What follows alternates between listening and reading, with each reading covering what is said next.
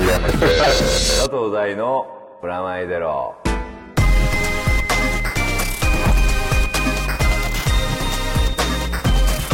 佐藤大のプラマイゼロ100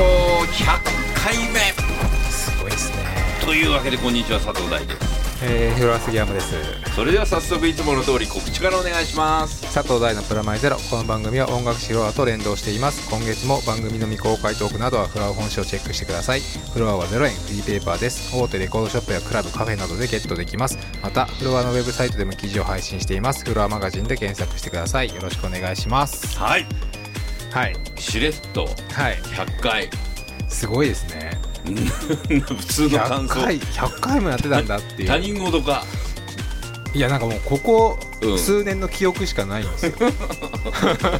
俺もあのいやでもね、はい本当にあの聞いてくれる皆そうでさすんの、ねいてこそのはい。ポッドキャストですよありがとうございますあ。りがとうございましたましたじゃねえけどこれからもよろしくお願いします そうそですねんな僕らにはい。あのーふわーっと募集したはい。おはがきおメールはいいただきましたんで、ちょっと嬉しいざっですくねり紹介しますねはい。えーまずはペンネーム第五関節さん東京都の方、えープラマイゼロ配信100回おめでとうございますありがとうございまあすりがとうございます。ラジオドラマやろうと伺ってたのが懐かしく思いますこれからも配信楽しみにしていますとはい。結局ね、俺はいこのラジオドラマの企画たくさんとやってる まあ、某懐かしい、某はい別のところで。い、某別の配信のところで現在もやってますんや、でもそういう風になんかなったのも嬉しいですしね。この番組からの広がりすごいからそうですよね。団地団とかもそうだしそうですね。すんごいんだよまあまあその辺もあはといちょっと振り返りつつ、広がりという意味で言えば、はい。このね番組、外部放送作家でおなじみ、はい。えー宝屋さんからいただきました、ありがとうございます。はい、えー第3おすぎさん某宝屋でございます10周年ということでこの番組でナノブロックに箱根駅伝とどっぷりハマったものは数知れず共に遊ぶ番組としてこれからもゆるゆると続けてくださいああ続けていただけたらこれ幸いと、えーそれでは春の博多的に10周年のお祝いを申し上げます、えー元気に万歳をしながらよよたダジャレああ、いや、祝ったっていうことです かね。方言的な、僕も、は大変申し訳ないですが、福岡はあまり行ったことがないので、 ありがとうございます。ありがとうございまあすの何度かね、来てくれて、そうですね、ニアミスなんですよそね。うそう、あのー展覧会、あえっ、と、ナノブロックの、はでうん結局この方、賞取りましたからね。そうですね。あのーいや、すごいですよね。そうそうそう。まあ箱根駅伝でも毎年、あの、まあ、もう外部放送作家として活躍していただきました、ありがとうございあまりすがととういごうざいこまとすですよ、うん、そして、えーこちらも懐かしい名前、はい。えーっとペンネームとどのさんはい。えー配信100回おめでとうございますこの8年間を振り返ると社会的に大きな変化が多数ありました個人的にも大学の卒業就職転職という変化もありいろいろ考えさせられましたとはいえ変わらないこともありまして相変わらずボードゲームを、えー楽しんでいます今では同人ゲームの制作に手を出そうとしている始末です、えーこの8年間で第3を過ぎたの変わったこと変わらなかったことは何でしょうこの番組が、えー100回300回と続くことを祈っておりますそれでははい。はいどうもさんありがとうございあまりすがとうございます。はいあれですね変わったこと変わったこと。もうこの中で人生のここにも書いてある、えー卒業みたいなことで言えば、はい。あなた最初普通の編集者、はい。次なんか副編はい。編集長、はいまた普通の編集はいっていう、こういろんな変遷を経ていくんですそうよですね。でもまあ基本やること変わってないんですよ ね。っていうかあのうちの雑誌はいの編成もすごいよ途中ではい。一旦フリーペーパーになってそうですね。名前もちょっと変わる微妙に変わってるんですよね。うんそうドットネットがついてそ今、の今フロアだけなので。だけ、はナいイ。トなんだっけナイト、えっ、と、 本人さえも覚えてないって いう。なんかついてるよねナイトアウトっていうのも今なくなりまして、あー今フロアだけですね。あまあわかりやすく。あそうだよね、うん、いやいやそんな中変わらなかったことといえば基本変わらなかったかなって気がしますけど、うん第3どうですか全然変わってないですよねうんまあ年取ったなっていうのが、うんここに200回300回ってありますけど、うんこれから10年後とか考えるとちょっと俺恐怖ですもんうん年を取ることは恐怖だけど、はいこの番組が続くことははいいいなと思ってる、まあでも思うけどこの番組ほら最初ははい別にあれじゃんこういう形になる感じでもなくそうですねダラダラスタートしてたとからりあえずやってみようぐらいな感じでしたからねそうそうそうそうそうまさか100回とか行くとは思わな思かっったてですなかからったねしそれはねやっぱねあのーお杉さんの磨かれていくトーク力と、そうですかね、うん、あとアマディのはいどんどん上がる技術練習力技術この2つの下支えによってこの番組はできてると俺は思ってんだよね本当。ですかいやいやそんなこと言ったらもう第3の、うんあのー日頃から変わらぬうん、 熱い思いとかたゆまぬおゆ思い軽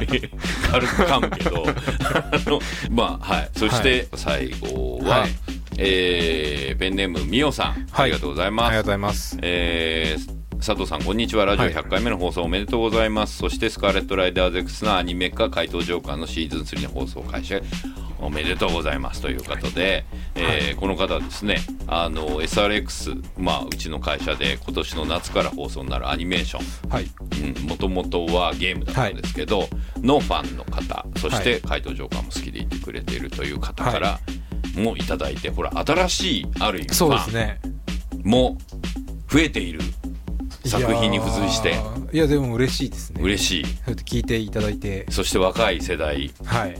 だってほらやっぱもう宝屋さんとかさ、はい言っちゃ悪いけど同世代じゃんは い俺とそうでねすね俺と、はいあのもうほら美桜さんとか二十歳代だし、 20代うん、この幅の広さすごくないラジいオや番組として20代の方も楽しんでもらえると思うとちょっと嬉しい感じがしますでしょでこれからも頑張んないとなっていう気もするじゃん、はいうんここからどんどん新しいファンもうんうんこう広がりつつそして40代同世代もはい一緒に若返っていくというね,、うん、でねこれちょっと100回目ちょっと軽く振り返ってみたいなと思うわけですけども、はい0回目は2007年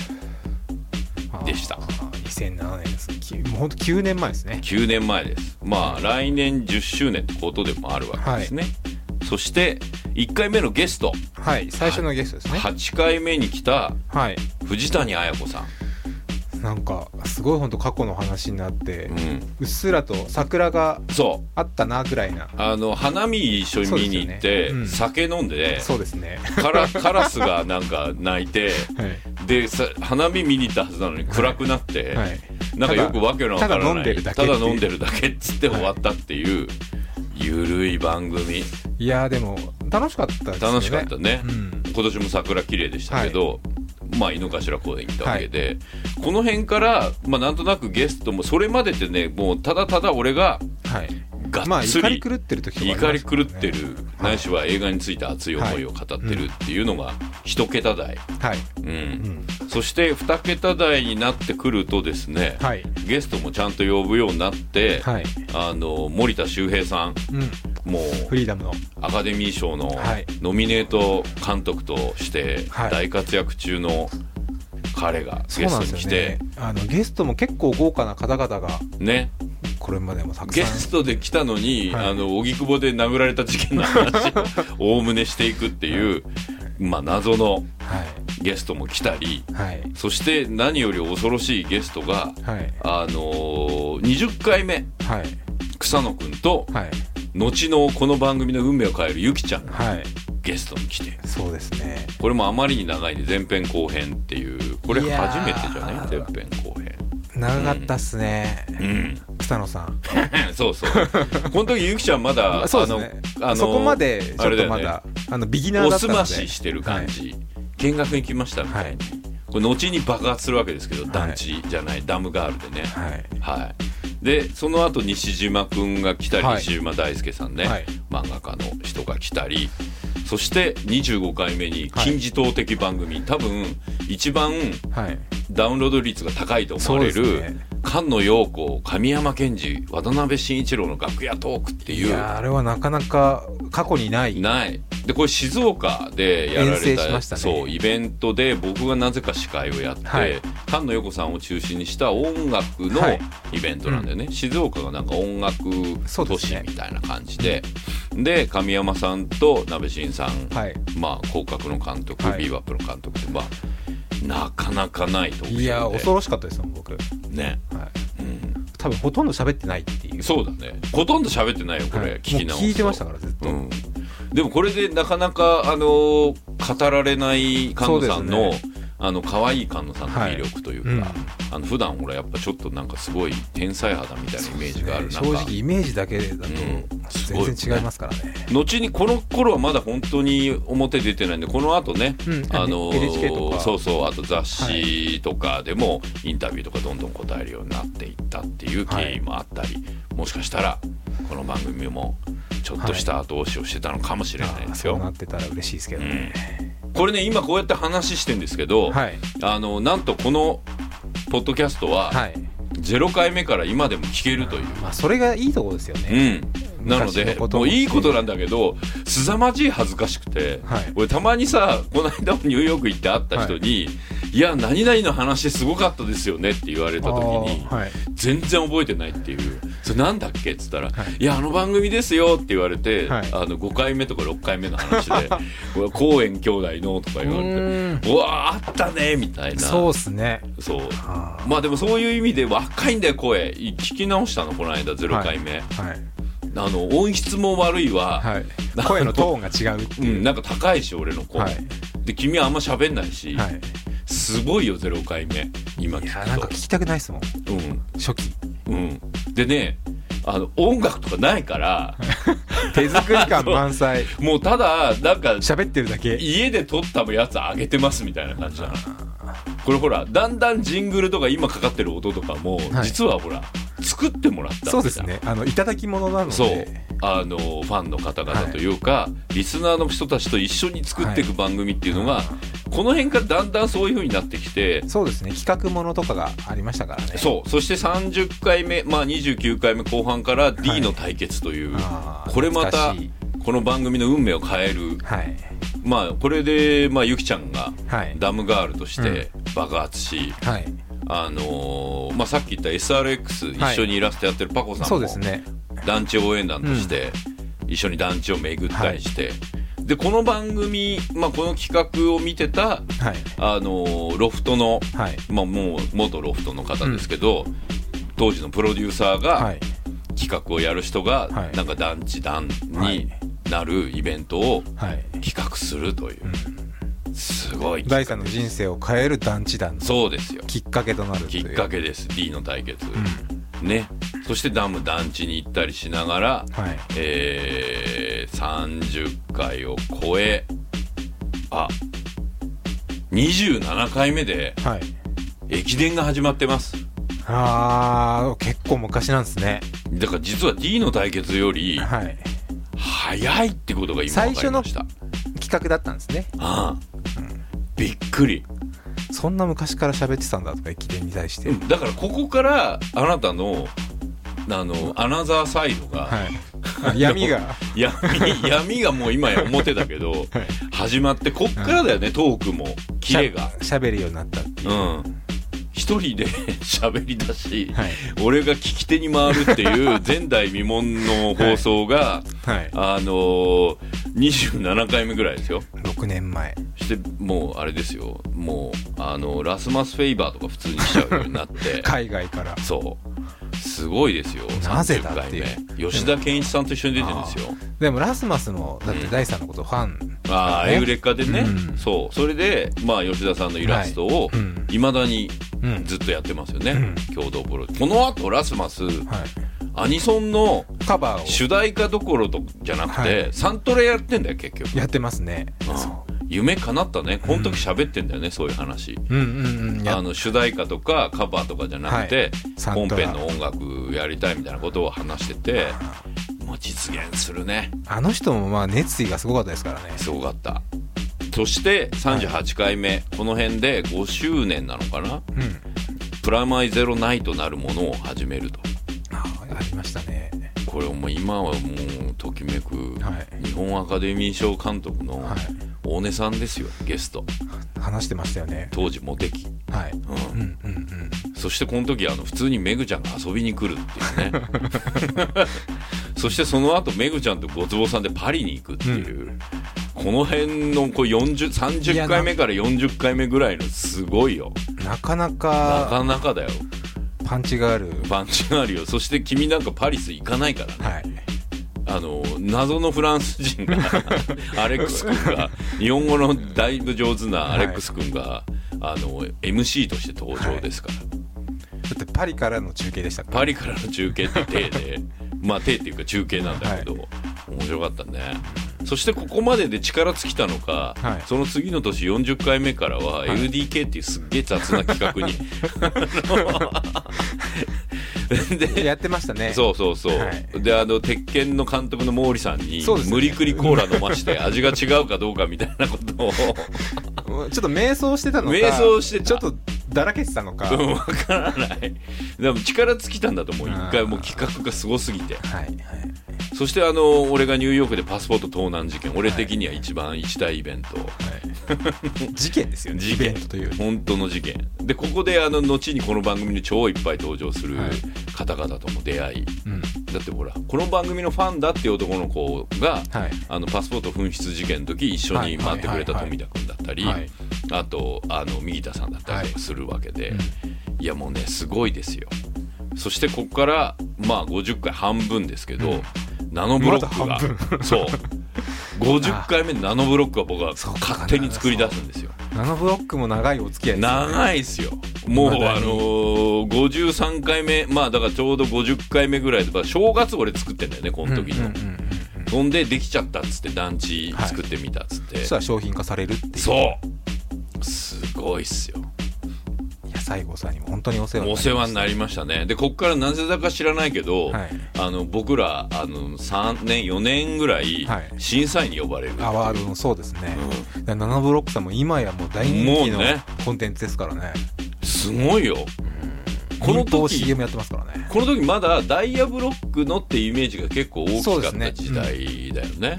そううんすげえなそれだって川田さんとこ行っちゃうんだから勝手にそうですねでなんかもうすっげえ厚かましいよ見せ て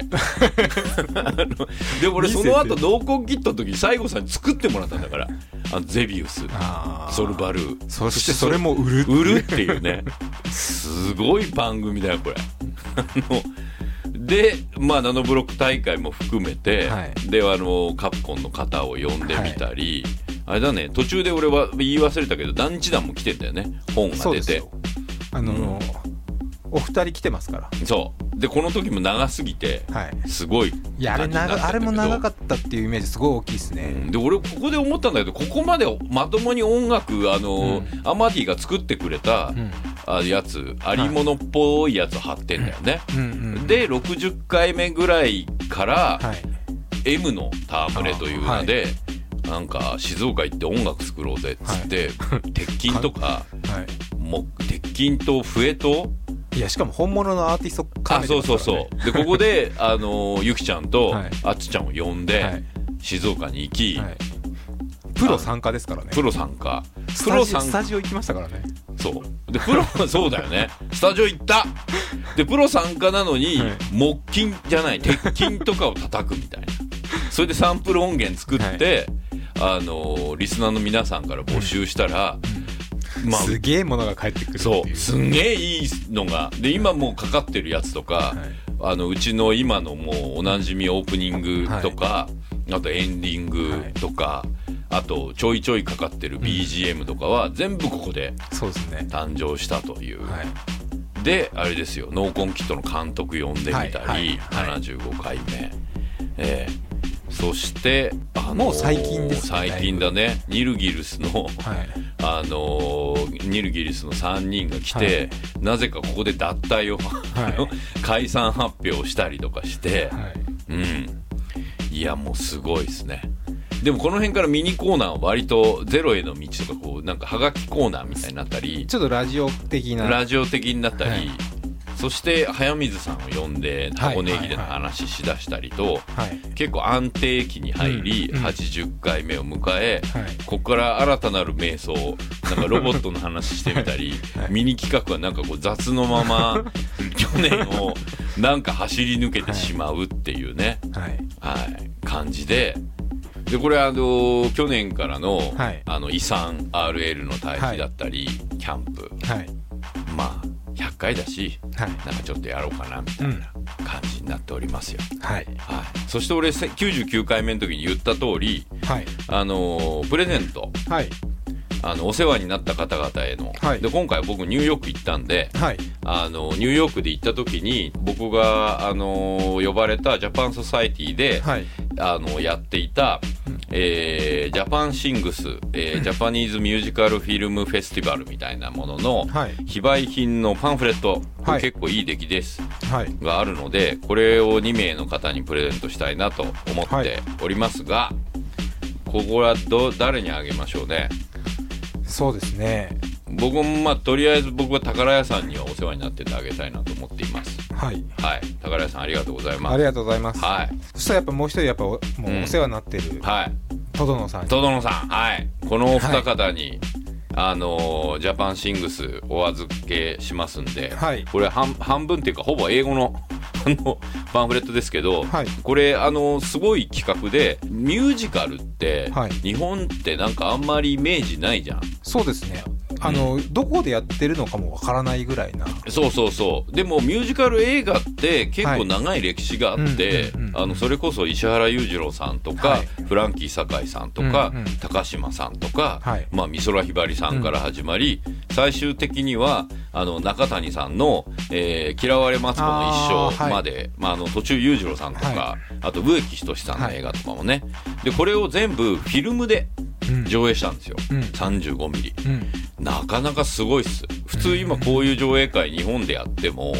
あのフィルム貸してくれなかったり、はいはいあとまあまあデジタルで、うんというそかうですねデジタルあリのマリスタマースター版された DVD だったりとかそういうのうん、を流すことが多いんですけど、これこだわりのジャパンソサイティ、まあ昔は黒沢映画とかもはいやったりとかしへて、ーで結構フィルムフェスティバルジャパンカッツっていうのも有名なんですけど、はいうんそこの企画としてやったやつで、はい僕もね見たんですよ。はいあのーえっ、とね見たやつ「君も出世ができる」っていうこれすごい映画だったあのね東京オリンピック直前に、はいあのー日本に観光を誘致するためのはいツアー観光代理店っていうか、はい旅行代理店のはい A 社と B 社みたいなところの新人、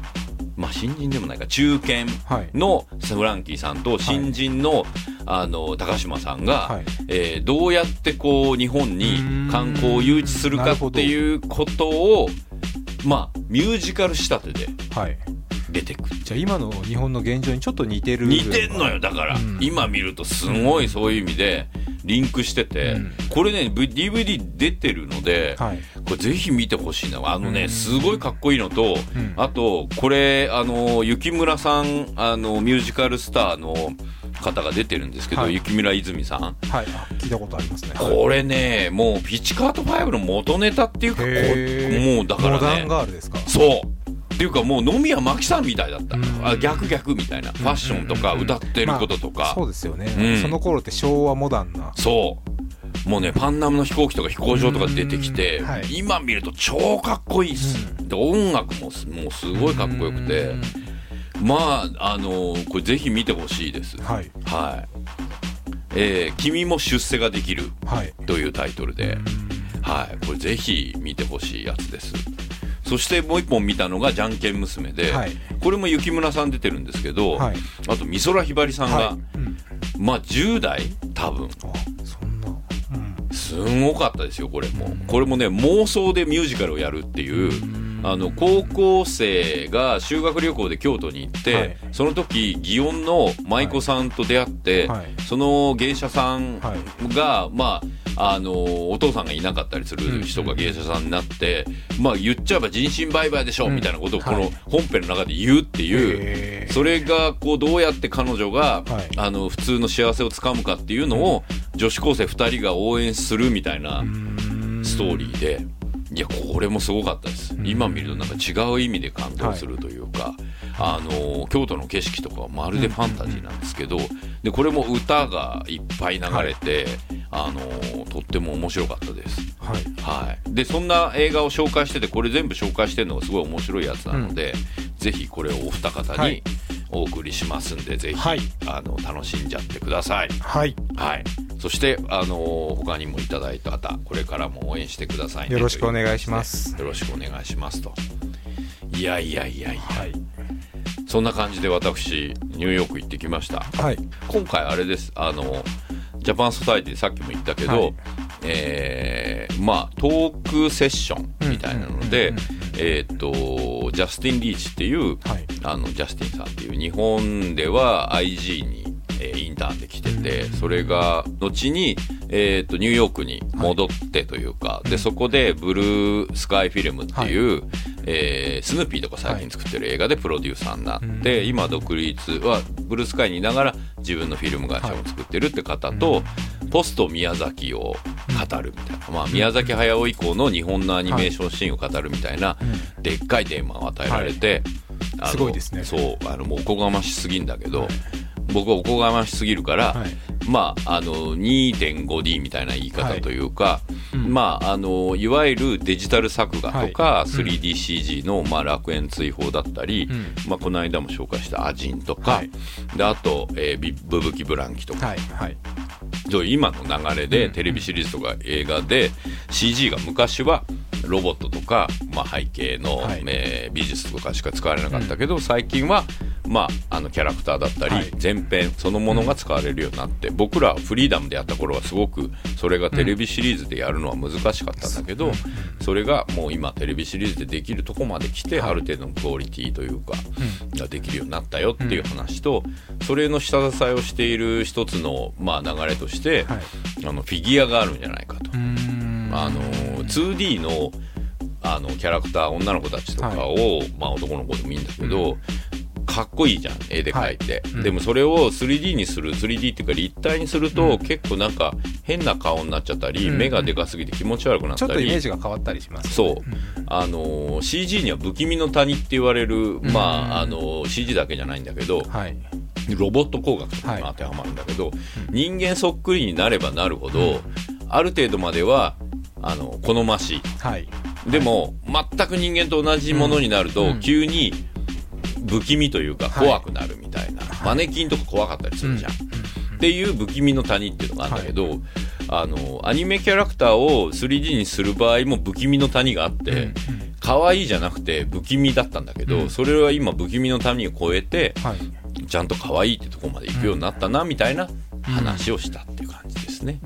そしてたまたまもうあのその次の次の日ぐらいからそのジャパンシングスっていうはいののミュージカル映画祭が始まってなのでそっちも見ることができて、で一緒に合流した、はいあのーまあ、ミュージカルプロデューサーの方がいるんだけど、そのミュージカルのプロデューサーの方とあのミュージカルも見に行ったんですよ。へえスクール・オブ・ロックっていう、あのね、昔あった、えーとジャック・ブラックの「スクール・オブ・ロック」って映画覚えてるかな、いや全然あのーリチャード・リンクレイターっていう監督で、あのーあれだなスキャナー・ダークリーとかの監督とかだったり、あと「頑張れベアーズ」のリメイクの監督やったり、結構器用なうん監督なんですけど、器用で仕掛けがいつも、はいあのー面白い、う僕すごい好きなのは「えー、とビフォー・ア・サンセット」とかイーサン・ホークが出てくるシリーズもので、はいあのーそのまま90分もそのままジュリー・デルピーと2人ではいパリ,、パリにいて、えー、とアメリカ人とパリのパリジェンヌが出会って恋に落ちるまでの90分を、全部90分そのまま鳥でやるような映画を作って、しかもそれを20代30代40代って3回映画にして。へえっていう、もう人生そのものを映画にするようなはい面白い監督なんですけど、その監督が結構一番多分彼らの作品の中でも当たったやつじゃないかなっていう、あのーまあ、売れないミュージシャンが、はいえー学校に潜り込んで教師としてで勝手に生徒たちにクラシックじゃなくてロックを教えて最終的にはそのロックコンテストで、あのあの活躍するみたいな、まあ、ウーピー・ゴールドバーグのさ昔ちょっと映画あったじゃん、なんだっけ「天使にラブソングを」はいはいあれのロック版ロックうんうんうんうんみたいな感じの映画なんだけどこれ普通の映画でコメディの映画がミュージカルになったんですよ。まあ題材としては、まあできそうじゃんできそうですねはいでこれのすごいとここれ見に行って分かったんだけど、本当にガチに小学生っていうかこのジュニアハイスクールのはい前代の子供たちが出てきて、はいギター弾いたりドラム叩いたりするんですよ。まあ、この時もしてるけど映画でも、うんうんでも映画って映画としてしてるじゃんそそ,、うですねはいれがミュージカルとしてうん1日何回とか何回公演とかをずっとステージで名前ステージで生演奏するの、ずるって思ってめっちゃ可愛いからさ、うんうん踊ったりとかして、はいっていうこうドラマドラマっていうかうんミュージカルを見て、でこれだからあのー別にこの監督リンクレーターがプロデュースしたわけじゃなくて、はいオペラ座の怪人とかをプロデュースした方がんプロデュースしてるらしいんですよ、はいだから今ねなんかミュージカルって、はいあのー面白い事象になってて、うんなんか例えばグログロリア・エステファンの人生とか、はいはいあとアバのあのメンバーの楽曲を使ってアバの人生をミュージカルにしたり、はいはなんか現実にあるものをミュージカルにするっていうのが一時期ちょっと流行って、でそこから、あのー今度は映画はい普通さミュージカルが映画になるっそうですてねよく聞くじゃん、うんなんかシカゴみたいなやつとかもそうだし、あのムーラン・ルージュみたいなのもそうじゃない、でそうじゃなくて映画として有名だったちょっと音楽使ってるやつを今度は、あのミュージカルにああなるほ焼きど直焼き直すっていうかリメイクするみたいなのが流行ってんだって。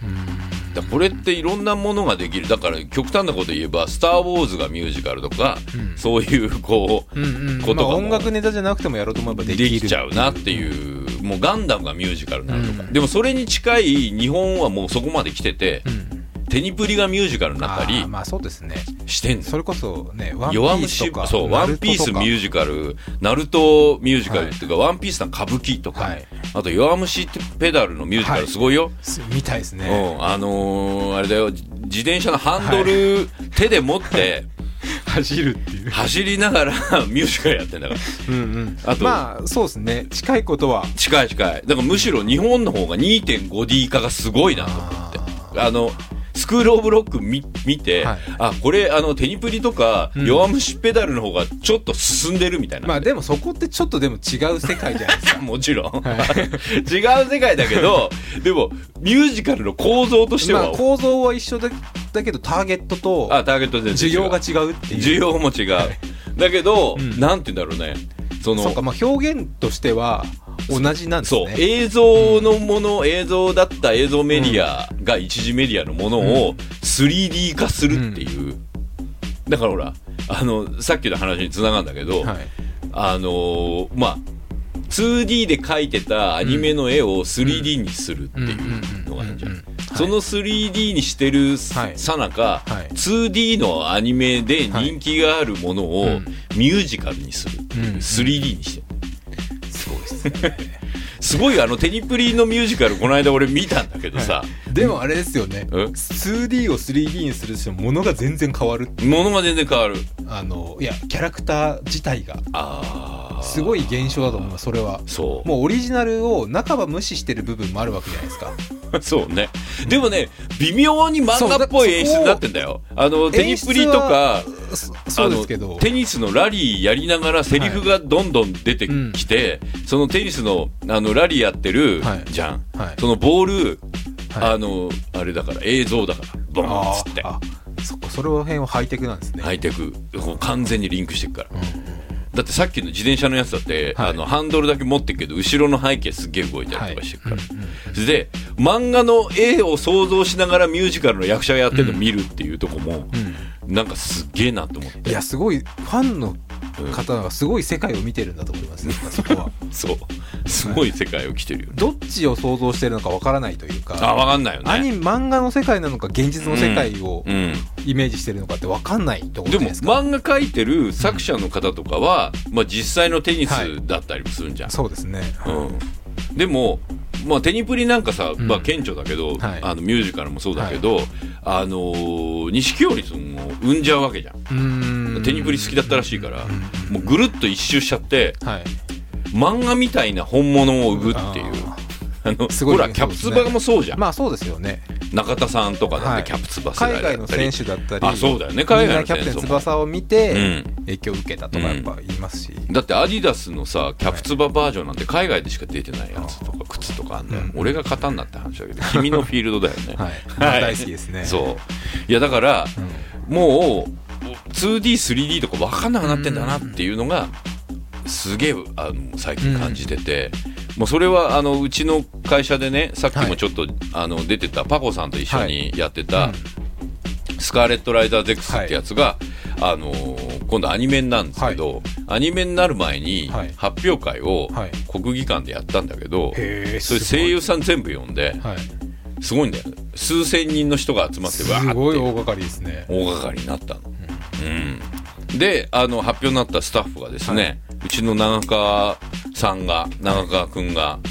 あのーシリーズ構成はいやってくれてで小森秀人さんっていう「あのー颯のごとく」かなとあかーの映画のはい監督やられた方はがい監督やってて、はいそしてあのシナリオには熊谷君と福島君ってはいもともとえーあれですね熊谷君最近だと「ペルソナ」のテレビシリーズとか「ガッチャマンクラウズ」とかはいをやってるんですけどでももともとゲームのシナリオライターの時にスカーレットやってた人がやってくれたりあと福島君は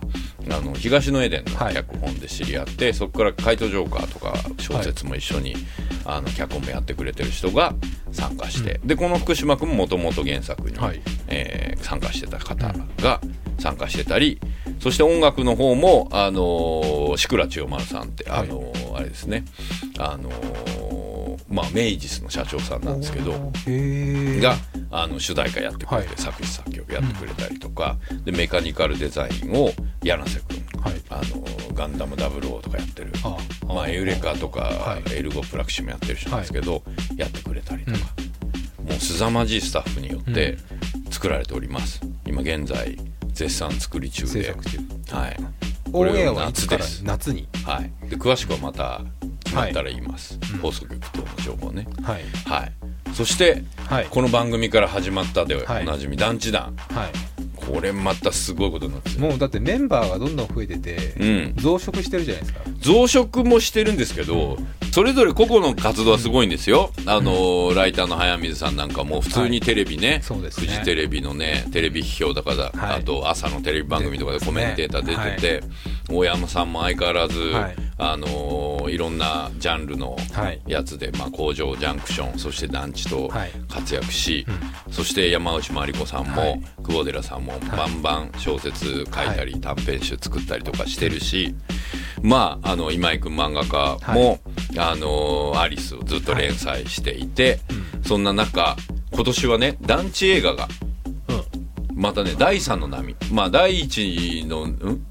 うした、はいいやいや第3の波うん3番目なのあそうそうそう別に俺の波って意味じゃないよ、はい第一の波がやっぱり久保寺さんが入った「はい皆さんさようなら」はいこれはもう本当に小説も含めて、あの今や「金太郎」でおなじみ浜田学君や、その後「ノーコンキット」に出ることになる、今や朝の NHK ドラマから国民的女優国民的女優になった春君、はい春さん「皆さんさようなら」が第一の波ね、はいでこれ第二の波があの工藤官が中学生丸山、あーはいはいはいはいこれ団地映画、はいあのーあれですよね草薙くんが出てる、はいそして、えー黒百合団地、はい前厚さんの、あのーホラーですねそうホラー、はいあのー成宮くんと一緒に出てた、これ第二の波です団地映画、これ両方僕ら語りました、うんそして第三の波はい今度は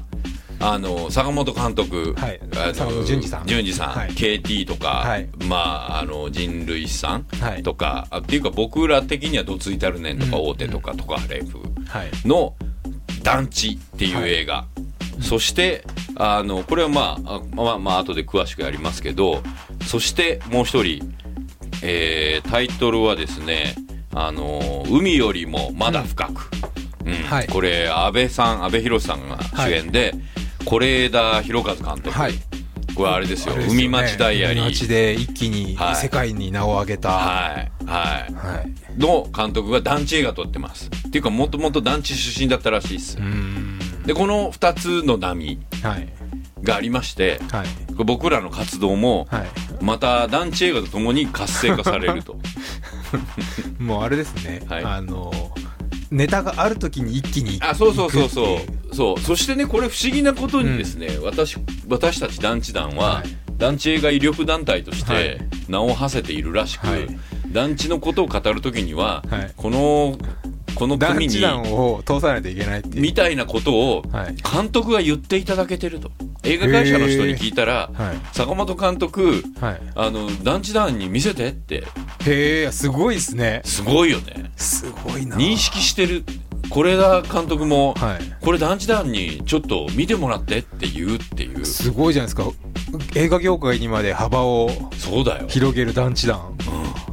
ほんで何だったらっつってあのまああのダメ元みたいな感じで言ったら、次回の団地団6月12日に行われるわけですけど、はいあの坂本監督ゲストですすごいですね出ます、へえしかもこれ公開後、まあ、6月4日公開なんですこれ「はい団地」という映画、はあのなのでネタバレはいありしかも映画の版権持ってきてくれるとドリンクサービスみたいなへあのこれ一回前の団地団の時にこういう映画があるよっていうのを前振りだけしたんえですよ、うんうんうんでもその時はこの映画ね見てから語らないといけないことがいっぱいあんねうんみたいな話でうんうんあんま言えなかったんで、はい公開後にもう一回やりましょうっていう話でやることになりましそた、したら監督本人来るっていう来るってはあ阿佐ヶ谷ロフトでやりますえーっと6月12日現在えー、前売り券、えー、1900円にて E プラスで発売中でございます、えー、18時スタート19時はいいつものようなメンバー不可、えー坂本淳二監督が来るということで,、はいでこれ私たちあのこの映画応援団として、はいあのフライヤーにフライヤーっていうのかチラシに、はいコメントを寄せております映画のはい 団地団が団地を応援しますということで、あのぜひあの映画館とか行った際にはチェックしていただきたいと、はいでこれ別に団地映画だからっていうのももちろんあるけど、はい作品としてもすんごい面白いです、うーんあのーこれはなかなか言えないことがいっぱいあるんですけど、うんこうぜひ見てもらいたいんでこれ「団地」っていう、まあ、タイトルそのものが団地なので、 6月4日公開はでいすねなのでチェックしていただきたいと、はいそしてあの団地団の活動はそれを踏まえか活性化していて現在発売中のはい「東京人」っていう雑誌知ってますか、いやえっ、とね土地とか場所とかに付随した、まあ、吉祥寺の特集とか、はい井の頭公園の特集とかもはい今までしたことあるんですけど「東京人」っていう雑誌があるんですね、はいでこの雑誌の6月号はいが、えー東京懐かしの団地特集、うんはいでさっき言った是枝さんとか坂本さんも当然出てるんですが、はいえー大山さん久保寺さん、私、はいそして編集者の、えー団地団の本を編集してくれた稲田さんを含めて、全員出筆してますと。で全体の7割ぐらいが団地の特集になってますんであの団地このブームですね団団地地ブブーームム第3の波ですあでこの波まだまだ続いて、はい是枝監督作品に関しても、はい僕ら何らかの形でのコ ミットをが今企画されておりますまだちょっと発表の段階じゃないんです けど、これも発表されますんで、へーあのー団地団ツイッターあるんで、はいちょっとチェックしていただきたいいただきたいと、でその上あの早水健郎さん新作出てますメンバーのはい皆さんお世話になってるはい、東京ベータという本で、これがまたね東京のまあ東京を、えーフィクションから東京の変化を探るといへうー都市論の話なんですが、あのこの中でもまあ大体ね4割5割ぐらい団地の話してます。ま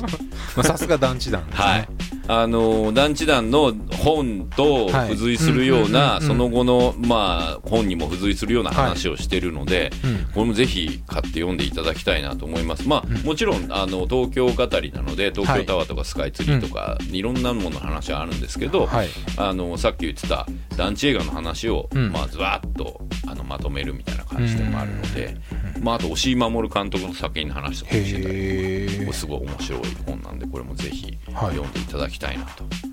い、やね怒涛のごとく団地だ、はいこれからもあとねもう一本あるらしいんだよ団地映画がこれ今度ね海の向こうっぽい海外でそうこれもなんかちょっと話来てるんでこれも来月ぐらい発表この話来てるんですなんかすごいですねなんかねもう公開とかじゃなくて団地映画が作られてるとか配そうい給うする情報よが入っってくるんてですかいう段階からもうなんですかそのもうなんか映画業界に回し者がいるんですか団地のそおなんかねまあもうその段階からお話をちょっと伺う感じになってそ宣伝みたいなのはいはいは含めいて、で必ず見て、はい僕らは、コメントするえーでいいものの場合はもうすごい、うんうんそしてあの悪いものっていうのはない、うん団地が一家とでも出てれば、はい必ずいい OK ところを探すという、もうね、まあ素敵な映画批評大だ山さんの声が聞こえてくる聞こえてきそそううそうそうそうこの団地はねそうそっうもうそこから語れるからていうはいで僕は割割となんかあの大まかに語るけど、そして早水さん文化も語はり、いまあ、物語とかね、うんいろんな角度で語れて、うんだから普通に映画史っていうか日本映画史的に考えて、うん坂本監督とはい是枝監督をはい同列で、あの つないで語っちゃうみたいな、あとそこに細田守さんとかはね、いはいあの工藤勘さんとかはい全部同列で語っちゃう映画批評団体なんかなかなかないので。うんまあ団地というキーワードのもとにそ全てをつなげていくはいっていう、で別に団地を取ってなかったら急に、すんはいそのなんかこう、まあ、ある種雑、はいまたはある種すごくこう、まあ、ストリクトリーというか、うんうんまあ、あのそんな団体なんで、うんはいまあ、今でも本買えるところもあるんで団地団ベランダから見渡す映画論ぜひはいチェックしていただきたいなと思うわけですが、まああれですねこれもうんプラマイゼロがなかったらうなかったと、ねすごいですねでもそういうところまで D の対決ではい僕は団地って言わなかったら、はいナノブロックも団地からだそうし、まあ完全に D の対決もノリですからねノリなんか企画やんね何好きみたいな、であれダムが先だった団地が先だったんだっけ2人ってなんかそういう話したんだっけまあ聞き返せって話だよね、危険だから多分箱根に次いで何が好きみたいな話になってダムみたいな、あそうだうででけえものがどうのこうのそみうたいなで俺がじゃあつっんてそうなの対で決するんだったら俺団地出身だし建物としてっていう何が、でダムだと団地がそうだそれで D の対決だったんだよ、だって俺なんだろう結果論だけど、はいそこまで俺当時団地好きだったか って結構疑言い問言いましたね 今言いましたねいやこれもう大山さんに聞いてもらうしかないかもしれないいやいや違う出身だよ、はいだからあれですよねだから思い出だ愛憎ったりとかそう愛はあるけれども愛憎あんのようん、そうあまだってこれ抜け出したかったわけだあかはいら、抜け出したいっていうのは別に団地が嫌いってことじゃなくて、なんか一軒家に対する憧れとか憧れとかあとほら親とか生活からこう卒業したいみたいななんかのがあるわけ昔じゃよく団地に住んでる人たちは2階っていう憧れがあああるるとかあるあるそれは聞いたことがありますけど実際今2階だしね俺ね、うんうんうん あの、まあだから一軒家だしね、はい あのそういうこうカウンター的なこともあって、なんだちょっとこう愛憎うんなんだけど、はい無邪気に愛っていう大山さんと出会うんうんっはて、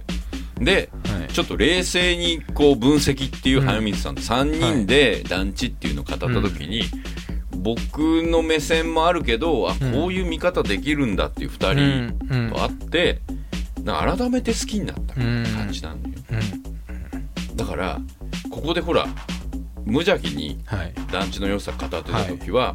まあ、どっかでなんかこうダムには勝てねえんじゃないかなって思ってたわけうんう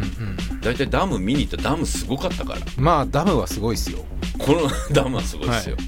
あのほら動画が今でも残ってて、団地はやっぱ日常じゃないですかうんダムはちょっと非現実感があるのでそうそうそうそうそこの部分のうんあれはありますよねあの大きさはそうでこう放水とか見に行ったりとかして、まあなんかさスペクタクル感はあるし、でも団地は団地でやっぱ今ちょっと消えゆく部分のそう名残惜しさだったりとか、そうねレトロジーだったりとかなんかそういうのはそれで終わんないんだよもう今新 た新たなる団地が新たなる団地が始まってるって話でもあるんだけど、うんうんまあでもさあのーなんて言うんだろうなこう人と話す時のきっかけに、うんここういう語りみたいなのがうんうん僕らあのリーの対決でもう何年もう何年前67六年年前前やってたけど、今ってさ例えば「ブラタモリ」的なこととか、うんうんうんあと「マツコの知らない世界」的なこととか、あのなんかちょっとそういうふうにそうですねなってきたよね。だい割とそのテレビもうんそういう知的番組というよりも興味うん、の世界にミニマルなすごい興味を、それまで目を向けま向けられなかったところうんうんうがんフューチャーされるそう時代になってきましたよでね。それ聞いてても別にそれが不思議じゃないみたいな感じにちょっとなってて、うんなんか割とこう時代が追いついたなっていう感じがうんうん ある、うんううんん、だってさ大体ダムカード君がすごい方ってゆきちゃんが超集めてたやつ、はい今ダムカードブック出たよついにそうですねコンプリートっていうかだからダムに関してはダムも今年また来るんじゃないかっていうの はすごい語られてておうテレビでも結構もう本当ああのダム芸人として名田木さんが出てたりと かえなだぎさんって元プランナインっていうかプランナインのあそうとなんだ石原良純さんがダムをえあの語ったり天と天か気芸人じゃない、はいあの人芸芸芸人でもないですけ ど普通にんあれなんだっけなワイドナショーか何かでおう語ったりあでもちょっと関係あるよね天気とそうのまあダム水源っていう意味でもありますしそうそうそうそうそうダムだって天気雨降んないとあそこね、うん枯渇したりとそかうなんかいろいろあとなんかモデルの子だったりとかあれ TOKIO の永瀬君か誰かもダムマジでらしいですよやっぱそこ永瀬君は男のロマン出た何で自分が同じ位置に立とうとしてんの 確かそんなことを語ってたええだからちょっとダムみた いなちょっとダム行ってみるみたいはいマジなで流れが一部であったりとかまあでもダムって映画とかにはやっぱなかなかあまあね難しいじゃないですかあのもういまだに007とホワイトアウホワトイトだアよウトやっねぱそこでしかないので壊すしかなくなっちゃうし、うん今壊せないしねコンプライアンス的にまあえは撮影するのがまずちょっと難しいですよねあーまあそううね、ん、作るのもねうん、だから映画っていう広がりは団地なかのな方がかね難しいんですけど周期的に来るっていうね、まあでも観光地としての広がりはもしかしたらあるのかもしれないですし、ああそうだね、うん、だから楽しみ方の広がりって意味でははいあのーなんかこう D の対決から、うんなんかこうあれだよね D の対決、は2やってもいいんじゃねえかっていう気もちょっとしてきたよ、いいですようんダム、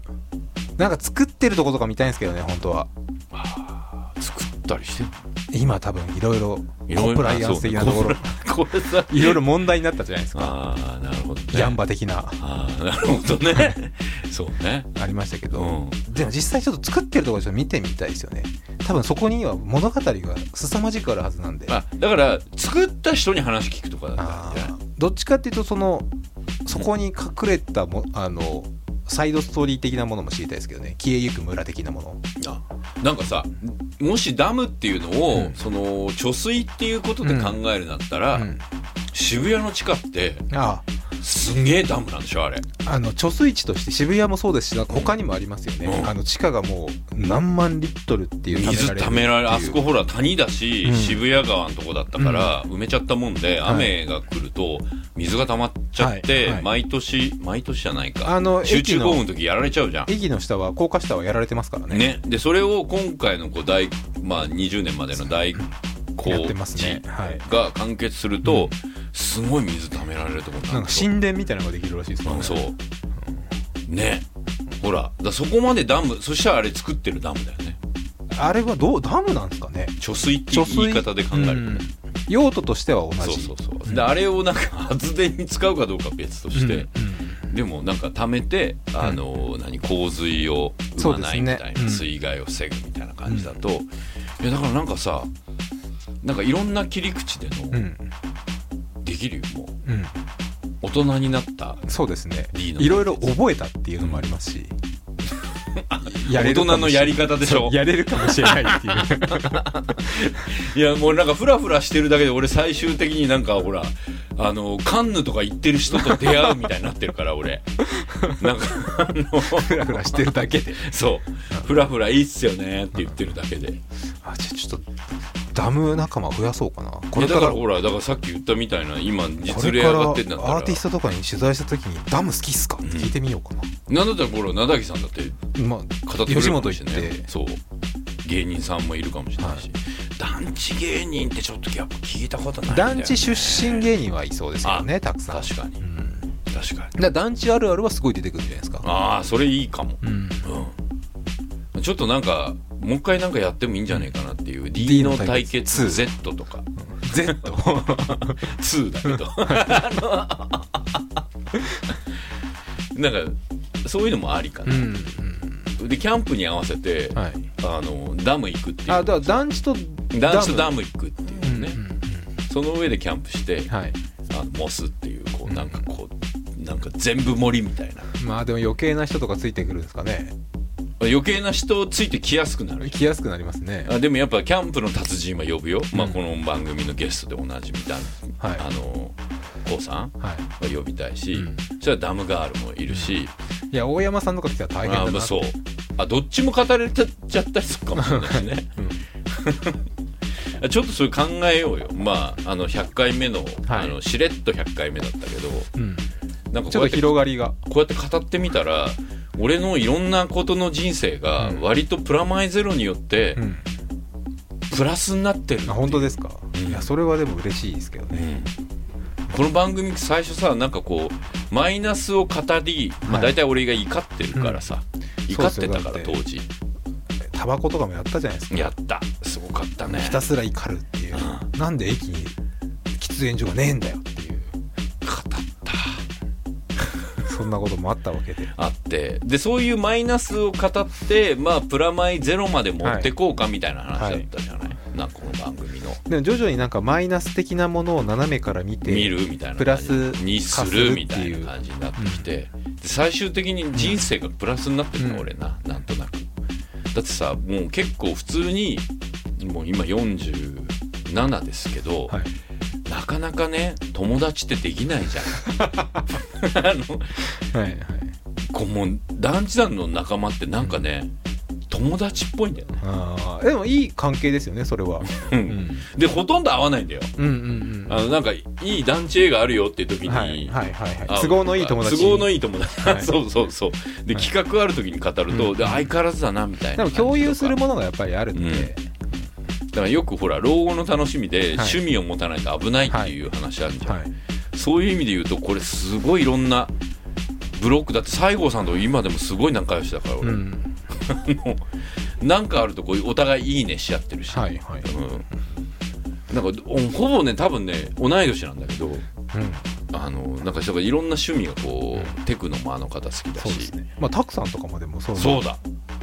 たくさんなんか呼んでないっていうね今見て分かったわはい100回やってあんだけこういろんなことをね言って、うんこの番組でなんか最そ初うなだんでっすてよあだなってうたちがの雑誌でも何回も登場してもらってるんですけどでほら言ってたじゃんなんかそれがきっかけで俺たくさんの話そ聞ういたそんうだよ僕最が初タクさんがうん第三のファンで会いたいって言ってて、エウレカのねそうですうんそれでイベントに一緒に、い出て出てもらってそうだほらゆずるさんたちがやっそうてでたイベすあントのそれもなんかだからプラマイのでもいろいろお世話になったそうだよね仲間たちとやった、うん、そこきっかけでだってあれなんかムロさんなんかあそこでさ今もうアニソンの DJ ミックス出したよね俺あれ始まりじゃないかなってちょっと思ってるあのムロさんってすごいいや本当もこわもてのね5年前ぐらいスでーすパーけ DJ どがいるんだけど5年前ぐらあいそこは割と、うんあのそのイベントは割と伝説な海外からのラスマスも出てますし、そうだよねはい、でタクさんも出てたくさんも出てコウさんも出てコウさんも出て俺あれで知り合った人その後すっごい友達になってるわなのにタクさんこの番組出てないっていうねそうなんですよね じゃあちょっと番組んからちょっとあの公開オファーをしてそうねもう多分一緒に他でやられてるじゃないですかそうなんだよだからさっきの話じゃないけどラジオドラマやりたいって言ってたら結局あっちでやってるっていうねまあその後なんかあのだからこの番組をんないしはこの番組に関わったうんつながりを通じて仕事ができたりうん友達ができたりうもんうすっごい幸せなんだなって思いましたねいやー100回なんか意外としれっとじゃなく語っちゃったよ全部 普通に自分の情報を話そうと思ったらなんか全部100回の中に繋がってたっていうのが驚きですねうんそしてなんかやっぱりこう D の対決 Z でいいのかな、うんなんかやってみたくなったそうするとまたきっとはい仕上がったこれあのちゃんとまあそうです説ね明し直すけど、また、あの立ち上がった時に、はいもしちゃんとやるなら、はいあのーおいやで互いも多分新しい何かが生まれる気はしますよねだってほらあのあの時もはいお互いのファンのメールをいただいたりしてたじゃん、団地だったりとか、今だったら結構もっと仕上がってるうち多いよ、多いですねあの団リ地系スナーの方々 もいろんな意味で仕上がっているう感があんる今もすごいい仕上がってるからきっとすごい団地あるあるとか、うん団地映画についてとかすっごい教えてくれると思う多分ダムも知らないことがまだまだいっぱい、うん、仕上がってると思うよ、某ダムガールももう帰ってくるかもしれないしこの企画にな ると連絡が来そうで怖いですよねねそうですねうんまあそんな感じで、 D を復活はい、仕上がってきた僕らを見てっていうことで、そうですねその違いが、そしてあの新しいファンもここではい掴んでいきたいなと思ってるんで、あの今後101回目そうですね来月、はいそして、まあ、どんどん続く、まあまあ、さっきの次来年10周年に向けて来年なんだっけ10周年来年がの10周年ですねいやーちょっと助走しましょうかはいいや本当にすごいな毎回聞いていただいてる方々に本当にありがとうござあいりまがしとたうございますということで相変わらずあれですねあのそういう意味じゃ、しれっと募集もしててはい、ちょっとなんかあのプラマイゼロとか今回の放送聞いたら思い出すこととかみんなもあるかもしれないのであのまたなんかメール普通なんか普通オタのコーナーとしてメ昔ールのポくだッドキさャいストを聞いてその後が知りたいとかまあいいですねそういうこともあればうんあのすっかり忘れてること多分が忘れてますね僕ら多いのでちょっとご指南くださいは感じで、まあ、あのその詳しい情報に関しては、いはいえーホームページ、はいそして、えー、ツイッター、はい公式ツイッターもあるのではいフォローしてくださいと、はいそんなこんなではい100回目の「プラマイゼロは佐藤大とこれは杉山がお送りしましたそれではまた101回目の放送で